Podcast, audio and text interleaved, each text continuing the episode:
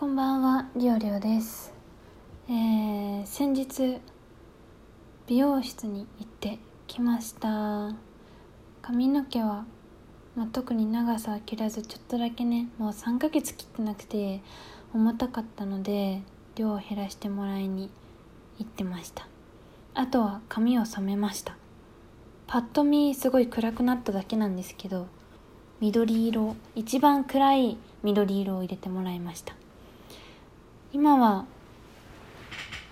そうですねオリーブブラウンみたいな感じなんですけど結構これすぐ色抜けてすぐ茶髪になっちゃうのでうんあんまりグリーンを楽しめる時間期間って長くないのが寂しいところなんですがまあ今のうちだけでもねちょっと残ってるうちだけでも、まあ、とりあえず1週間ぐらいは残ると思うので楽しみたいなと思います。もうなんか頭頂部の方茶髪になってきた気がする。ショックすぎる。まだ緑かな。っていう感じですね。はい、えー、今料理は結構髪ずっと伸ばして入社、まあ、大学院の最後ぐらいから基本髪の毛伸ばし続けてるんですけどなんでかっていうとヘアドネーションなるもの一回やってみたくてあれって髪をね寄付するやつなんですよ。カツラ用にまあ簡単に言うと。でそれ今までしたことなくて髪伸ばすの結局だるくなっちゃって途中でやめちゃうから やめたんです。あのいつも断念してたんですけど最近仕事とか仕事始まってからもうその何ですかね休みの日とかに髪の毛をいじったりするのが楽しかったり後ろでひとまとめにできることが楽だなって思ったりしてあんまり伸ばすことが苦にじゃな苦じゃなくなってきたんですよ。ちょっとこの時期はやっぱり髪乾かしたりするのめんどくさいなとかねあるんですけどそれでそういうことがあったのであのちょっとヘアドネーションを今回は目指してみようということで今ずっとねしと社会人になってから伸ばし続けております。大体今胸ぐらいまで胸のトップぐらいまでね長さが来まして、まあ、このままだとあと1年もしないうちにできるボブぐらいの長さで残せるぐらいの、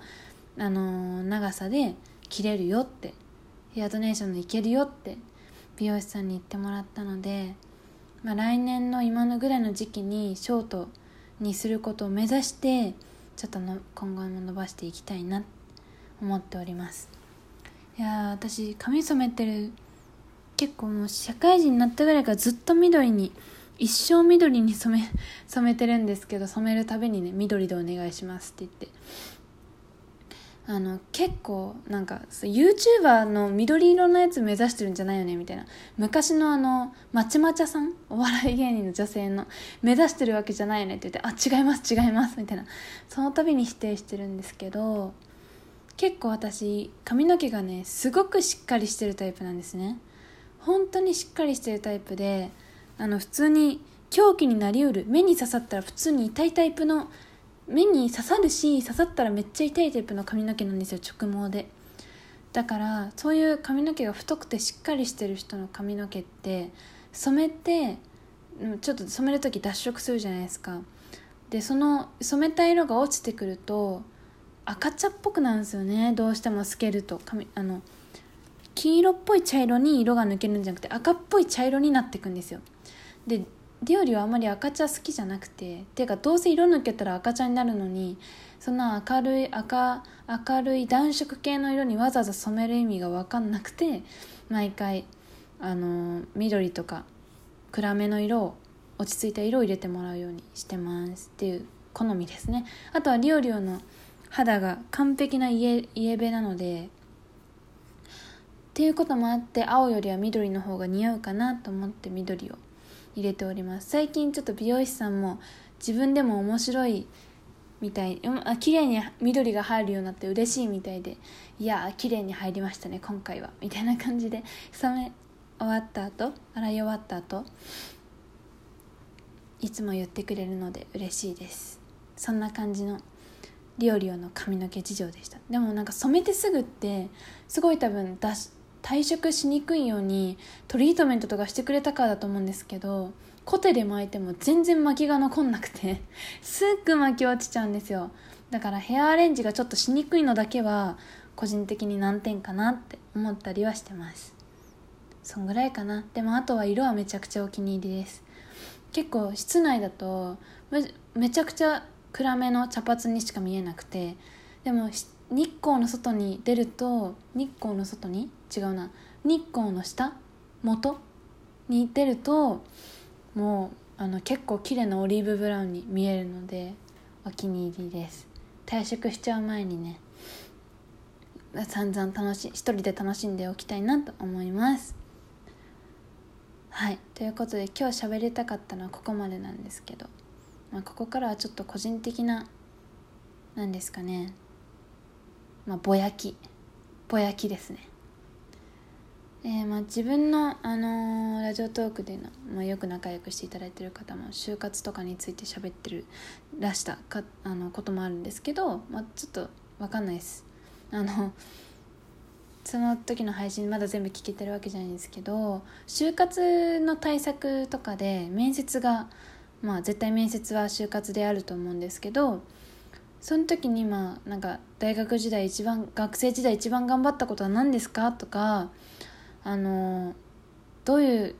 ことを大事にしてますか？とかなんか自分の長所は何だと思いますか？とか、まあ、いろんななんかうちの会社を志望した理由は何ですか？とかいろんな質問がね来ると思う。定見文みたいな質問も、まあ、その時その時の突然の質問みたいなのもあると思うんですけど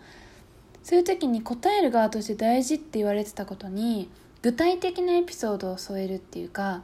そのまず結論をバッて出してそれを保管するかのにその自分が出した答えの信頼性が増すようなエピソード例えばこういうことがあってこうやって行動してとかこういうことがあった時にこう感じたとかですね。そういう保管するようなエピソードを添えて喋ると、まあ、いいみたいなことをね、まあ、よく聞いてたし実際そういうところあるんじゃそういうのはあるんじゃないかなって自分自身も思ってたりするんですけどそれって別に就活の時だけに使える話ではなくて普通に普段からあの社会人になっても人に何かを説明したり何か意見を求められた時に言ったりとかですね。感想を求められた時に言ったりする時は理由という名の具体的な事項事事案事事例とかあのー、信頼性が発言の信頼性が増すようなあの何ですかね事柄を添えるとすごく聞いてる側としても納得しやすいと思うしあの考えやすくなると思うんですよね。うん、逆にすごい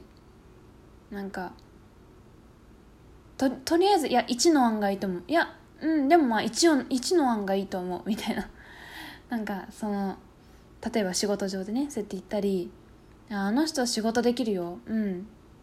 あなんかあの、うん、仕事できるよみたいな。仕事できたエピソードもつけずに仕事できるよみたいなこと言われても何が？どうして？ってなるじゃないですか。人他人のことを説明したりするのにもそういう要素って私は必要だと思ってて聞き手側が納得しやすいように聞き手側によりよく伝わるようにするためには